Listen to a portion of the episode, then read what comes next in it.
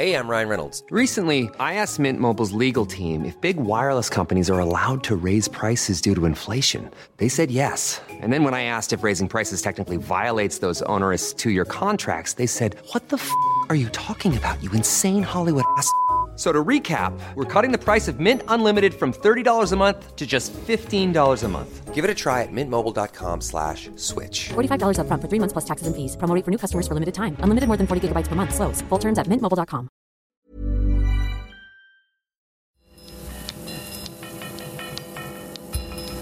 Falter Radio, der Podcast mit Raimund Löw.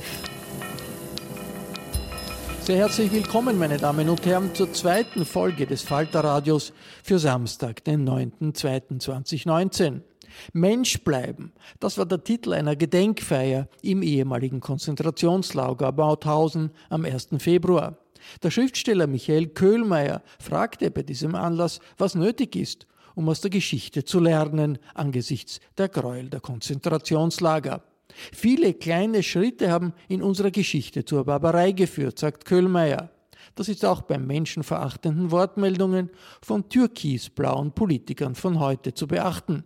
Vergleiche von Äußerungen der heutigen Zeit mit der Nazizeit sind keine Gleichsetzung, so Köhlmeier, sondern einfach nötig, um aus der Geschichte zu lernen.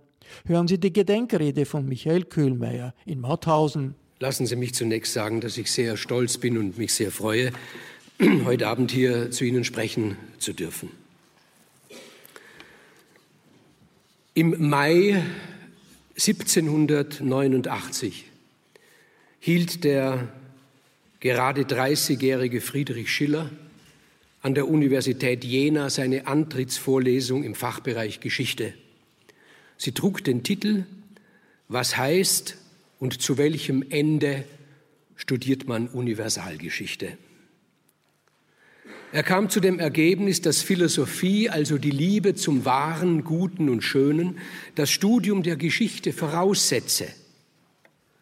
Unter Universalgeschichte solle nicht nur Weltgeschichte verstanden werden, sondern also alles das, was, uns, was wir uns kundig machen, was auch anderswo geschah, wie die verschiedenen geschichtlichen Abläufe aufeinander wirken und bis heute wirken, sondern auch und vor allem die Geschichte der verschiedenen Disziplinen, die Geschichte der verschiedenen Völker und Nationen oder die Geschichte der Kunst, Literatur, Musik. Oder auch, das sollte studiert werden, füge ich hinzu und betone es, die Geschichte der Ethik.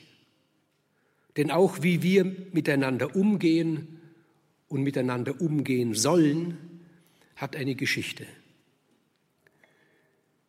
Wir haben in den letzten Jahrhunderten ein ethisches Menschenbild in unserem Europa geschaffen, das vom Judentum, vom Christentum und von der Aufklärung geprägt ist, wobei wir dieses Bild als eine Synthese sehen müssen, eine bemerkenswerte Synthese aus Religion und Aufklärung, zwei Weltanschauungen, die vor gar nicht so langer Zeit noch Antagonisten waren.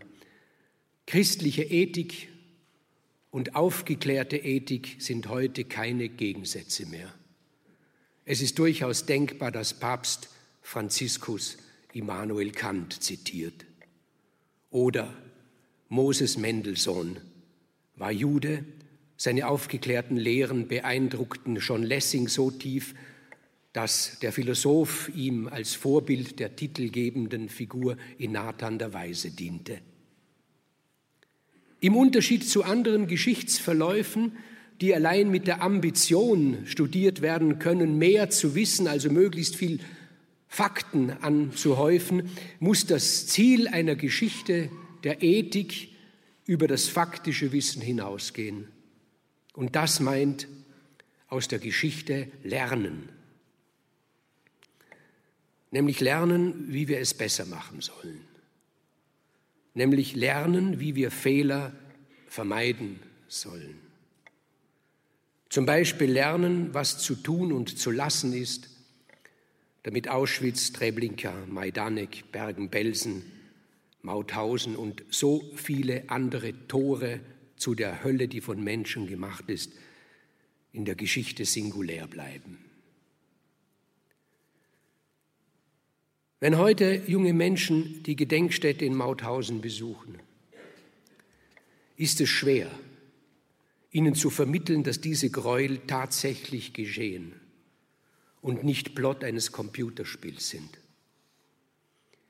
Wenn ihnen erzählt wird, dass tatsächlich Millionen Menschen in Tötungsfabriken ermordet wurden, so mag die erste Reaktion sein, es nicht zu glauben, weil es eben unglaublich ist. Weil ein junger Mensch, der in unserem Land, in unserem Europa aufgewachsen ist, nur den Frieden kennt und einen funktionierenden Rechtsstaat. Weil wir uns nicht vorstellen wollen, dass so etwas je geschehen konnte, weil wir es uns nicht vorstellen können, dass es tatsächlich geschah. Und wenn wir uns hunderte von Dokumentationen anschauen, Dutzende Bücher lesen, wir können es uns nicht vorstellen. In seinem Aufsatz Erziehung nach Auschwitz schreibt der Philosoph Theodor W. Adorno die Forderung, dass Auschwitz nicht noch einmal sei, ist die allererste Forderung an Erziehung. Sie geht so sehr jeglicher anderen voran, dass ich weder glaube, sie begründen zu müssen noch zu wollen.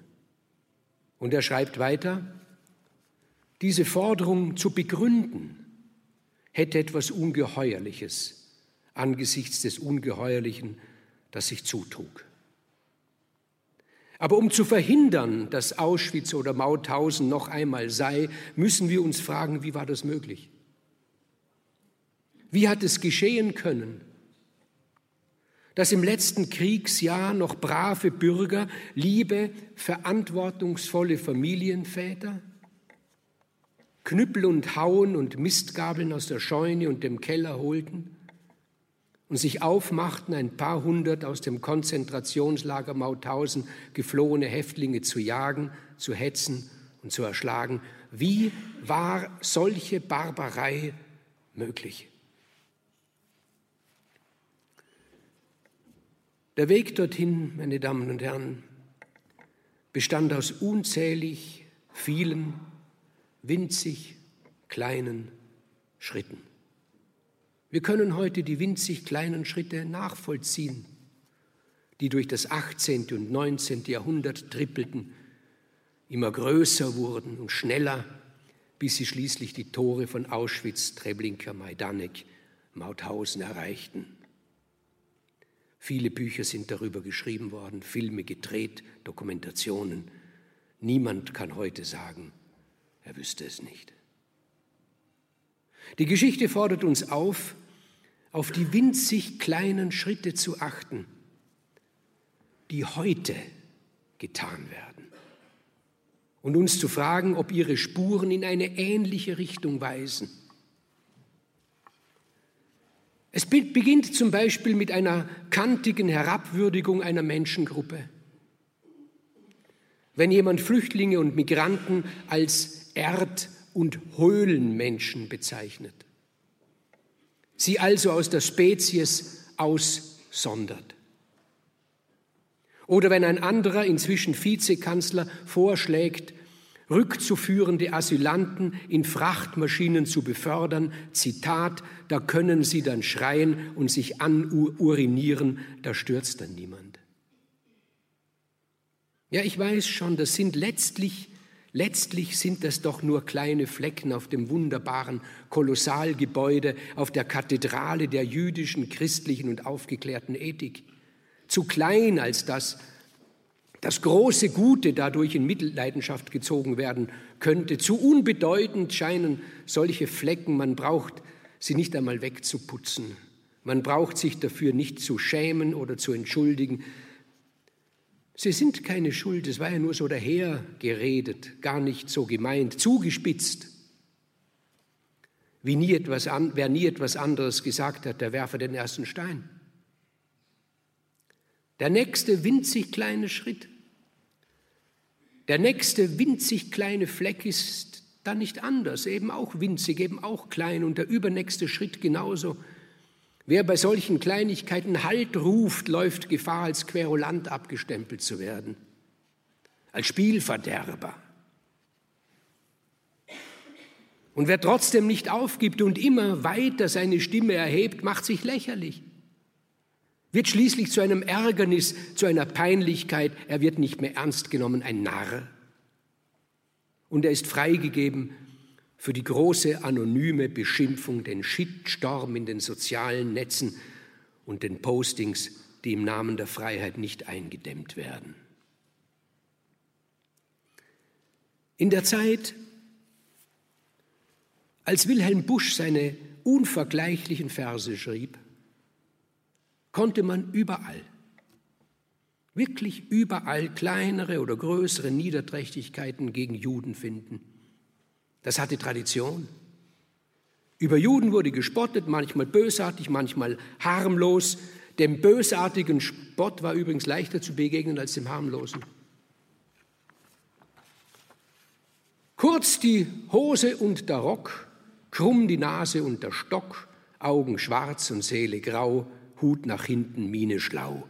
So ist Schmulchen Schiefelbeiner. Schöner ist doch unser einer. Dazu zeichnete Wilhelm Busch ein Männlein, krumme, große Nase, grinsender Mund, das Buch Blisch und Blum, in dem Schmulchen Schiefelbeiner auftritt, datiert aus dem Jahr 1882. 60 Jahre später wurden genau solche Karikaturen in der schlimmsten Nazi-Zeitung der Stürmer äh, abgedruckt.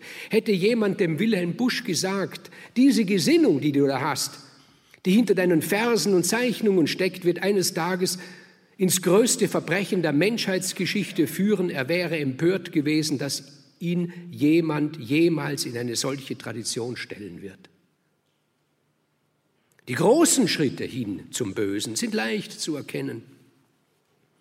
Als die österreichische Zeitschrift Aula die von den Amerikanern befreiten und umherirrenden Insassen des KZs Mauthausen als Landplage bezeichnete, wusste jeder, der noch halbwegs zwischen Gut und Böse unterscheiden konnte, dies ist ein großer Schritt hin zur Barbarei. Und die meisten Menschen wollen sich nicht mit solch grausamen Zynismus identifizieren. Über Juden Witze zu reißen und über Juden zu schimpfen, war über das ganze 19. und das ganze 18. Jahrhundert, ja bis ins Mittelalter zurück gesellschaftlicher Standard. Wenn Sie, meine Damen und Herren, sich auf der Suche nach judenfeindlichen Äußerungen begeben, dann werden Sie bei dem großen Aufklärer Immanuel Kant ebenso fündig wie bei den Romantikern Clemens von Brentano und Achim von Arnim. Besonders grauslich bei dem Philosophen Johann Gottlieb Fichte, der offen von Vernichtung sprach auch bei Karl Marx und in deftigstem frühen Deutsch bei Martin Luther. Die Spur der winzig kleinen oder nur kleinen oder manchmal mittelgroßen Schritte reicht weit in die Vergangenheit zurück. Umso heller strahlen Geister wie Gotthold Ephraim Lessing oder Goethe oder auch die Brüder Grimm, denen solche Niedertracht nicht nachzuweisen ist.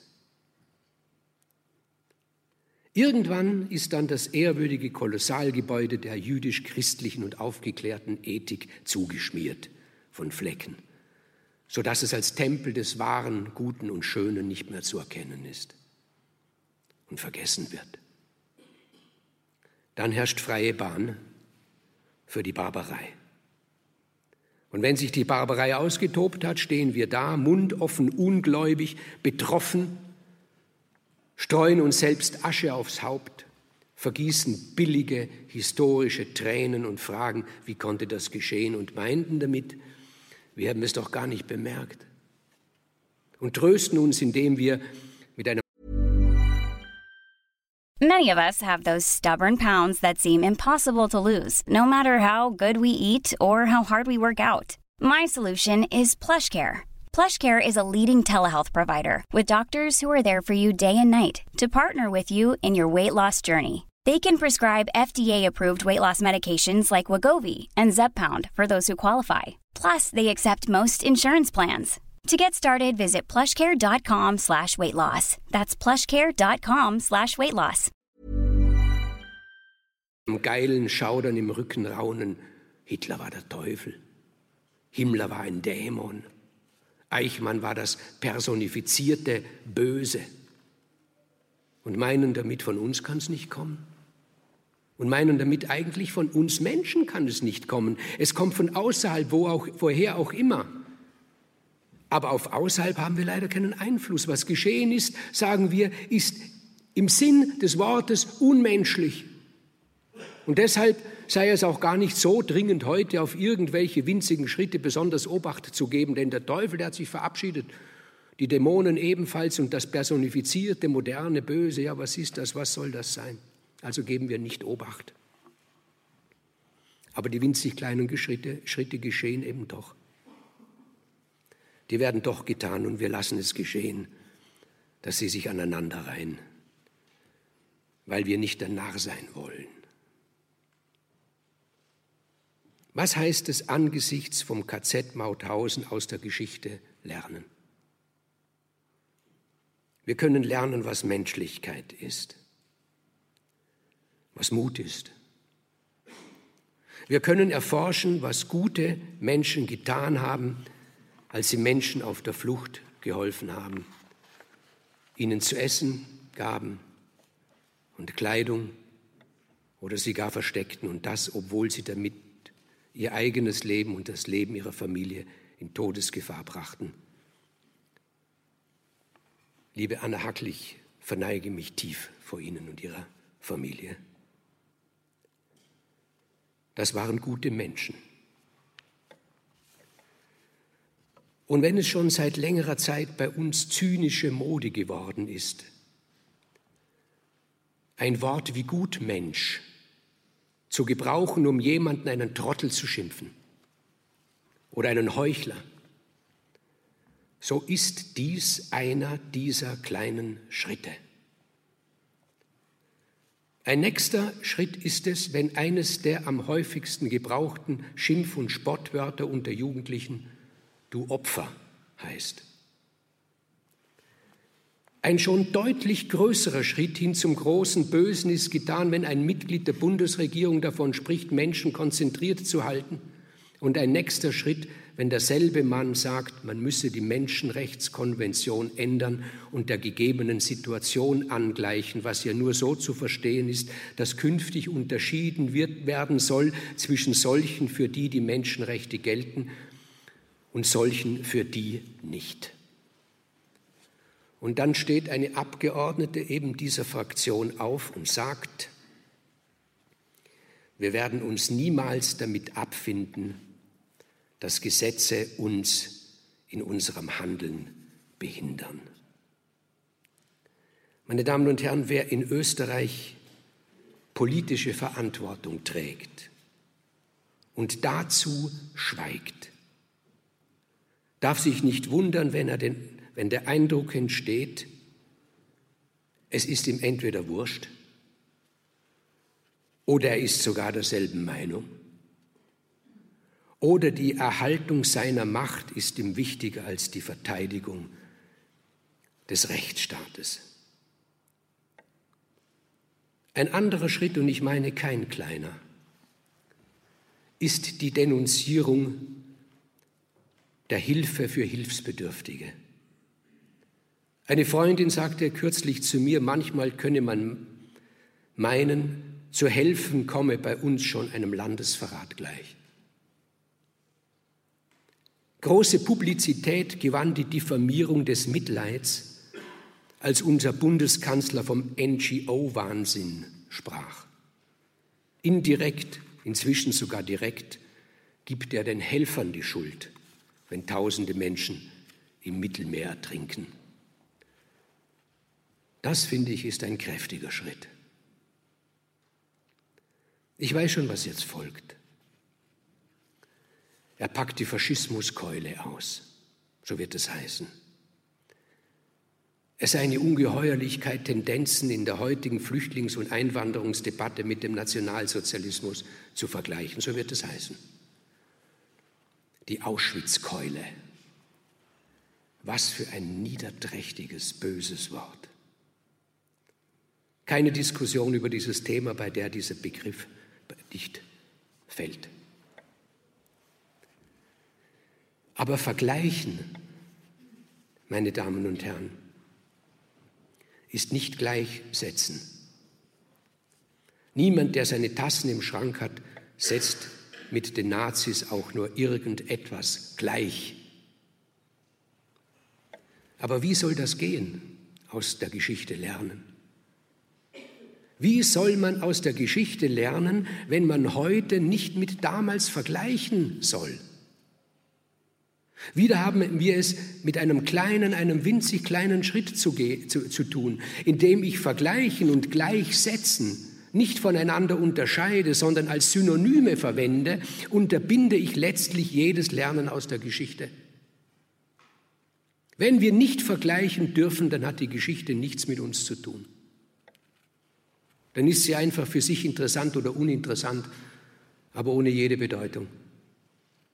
Wer uns das Vergleichen verbieten will, der will uns verbieten, aus der Geschichte zu lernen. Ich frage mich, was hat brave Bürger, liebe, volle, verantwortungsvolle Familienväter dazu gebracht, hilflose, halb verhungerte, halb erfrorene Menschen zu hetzen und zu erschlagen, ihre Füße zusammenzubinden und die Leiber hinter den Traktor zu hängen. Zeitzeuge berichtet, die Straße vor ihrem Haus sei eine Blutstraße gewesen. Wenn ich versuche, mich mit den Tätern von damals zu vergleichen, mich in einen von ihnen hinein zu versetzen, dann muss ich mir zunächst die Frage stellen, was war solchen schauerlichen Taten vorausgegangen? Wer, was ist mit mir geschehen? Was habe ich mit mir geschehen lassen, dass ich zu solchen Taten überhaupt fähig bin? Die Wissenschaft hat sich mit diesen Fragen beschäftigt, die Psychologie, die Philosophie, die Theologie, die Anthropologie. Und was ist dabei herausgekommen? Zwei Voraussetzungen braucht es. Erstens, ich muss bedingungslos einer Autorität glauben. Zweitens, dem Opfer muss jedes Menschsein abgesprochen werden. Eine bedingungslose Autoritätshörigkeit wie damals gibt es heute als gesamtgesellschaftliches Phänomen nicht, was aber nicht heißt, dieses Phänomen wäre für immer aus unserer Zeit und unserem Land und aus unseren Herzen verschwunden. Bis Menschen das Menschsein abgesprochen wird. Dazu ist ein langer Prozess nötig. Ein Prozess, ein Prozess, der eben wieder in kleinen, winzigen Schritten vor sich geht. Wenn heute die Caritas diffamiert wird, wenn dieser wunderbaren Organisation, ohne die in Österreich Zivilisation nicht möglich wäre, Profitgier unterstellt wird, dann ist das so ein Schritt und diesmal bei Gott kein kleiner. Die Absicht ist klar. Die Mitmenschlichkeit soll in Verruf gebracht werden. Wo das Mitleid diskreditiert und lächerlich gemacht wird, dort ist der erste Schritt anzudeuten oder gleich zu behaupten, jene, denen du dein Mitleid geben willst, die verdienen es nicht. Und der übernächste Schritt kann bereits sein, jenen, die das Mitleid, jene, die, jenen, die das Mitleid nicht verdienen, das Menschsein überhaupt abzusprechen. Das darf man nicht zulassen. Das darf nicht geschehen.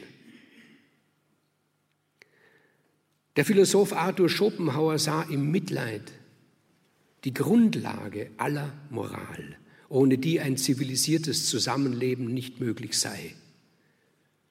Mitleid setzt voraus, mich in einen anderen Menschen als ein leidensfähiges Wesen hineinzuversetzen. Schopenhauer bezeichnete das Mitleid als die einzige Form der Liebe, die nicht auf Selbstsucht gründet.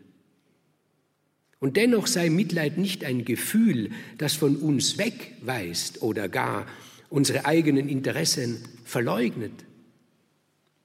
Schopenhauer schreibt, wenn wir nicht durch eigene, sondern durch fremde Leiden zum Weinen bewegt werden, so geschieht das dadurch, dass wir uns in der Fantasie lebhaft an die Stelle des Leidenden versetzen und auch in seinem Schicksal das Los der ganzen Menschheit und folglich vor allem unser eigenes erblicken und also durch einen weiten Umweg immer doch wieder über uns selbst weinen, Mitleid mit uns selbst empfinden. Wir sind Teil der Geschichte, ob wir das wollen oder nicht. Und wenn Unrecht und Grauen in vergangenen Zeiten uns nicht mehr als Schuld angelastet werden können, weil wir damals noch nicht auf der Welt waren, so tragen wir dennoch Verantwortung. Und eine Verantwortung, die darin besteht, aus der Geschichte zu lernen und uns von niemandem einreden zu lassen, dies könne geschehen, ohne heute mit damals zu vergleichen. Vielleicht in Anlehnung an Friedrich Schillers Antrittsvorlesung an der Universität Jena sagte der Philosoph und Sozialwissenschaftler Jürgen Habermas 1994 in seinem Vortrag bei der Evangelischen Akademie in Wittenberg, ich zitiere, aus der Geschichte lernen, das ist eine jener Fragen, auf die es theoretisch befriedigende Antworten nicht gibt. Die Geschichte mag allenfalls eine kritische Lehrmeisterin sein, die uns sagt, wie wir es nicht machen sollen. Und als solche meldet sie sich freilich nur zu Wort, wenn wir uns eingestehen, dass wir versagt haben. Um aus der Geschichte zu lernen, dürfen wir ungelöste Probleme nicht wegschieben und verdrängen.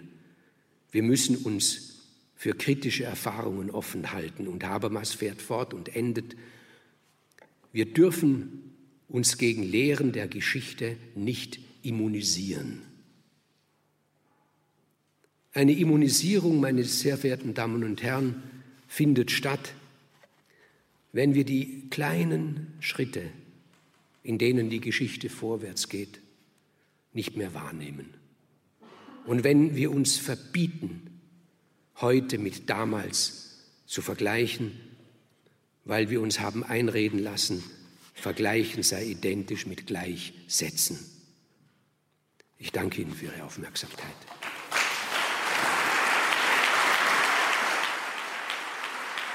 Das war die Rede des Schriftstellers Michael Köhlmeier am 1. Februar bei der Gedenkveranstaltung Mensch bleiben in Mauthausen.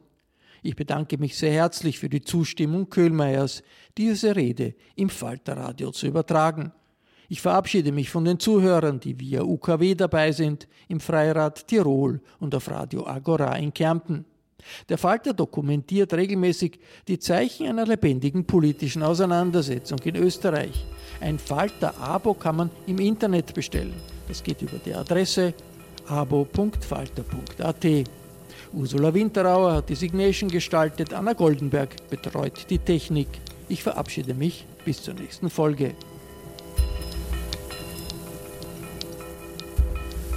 Sie hörten das Falterradio, den Podcast mit Raimund Löw.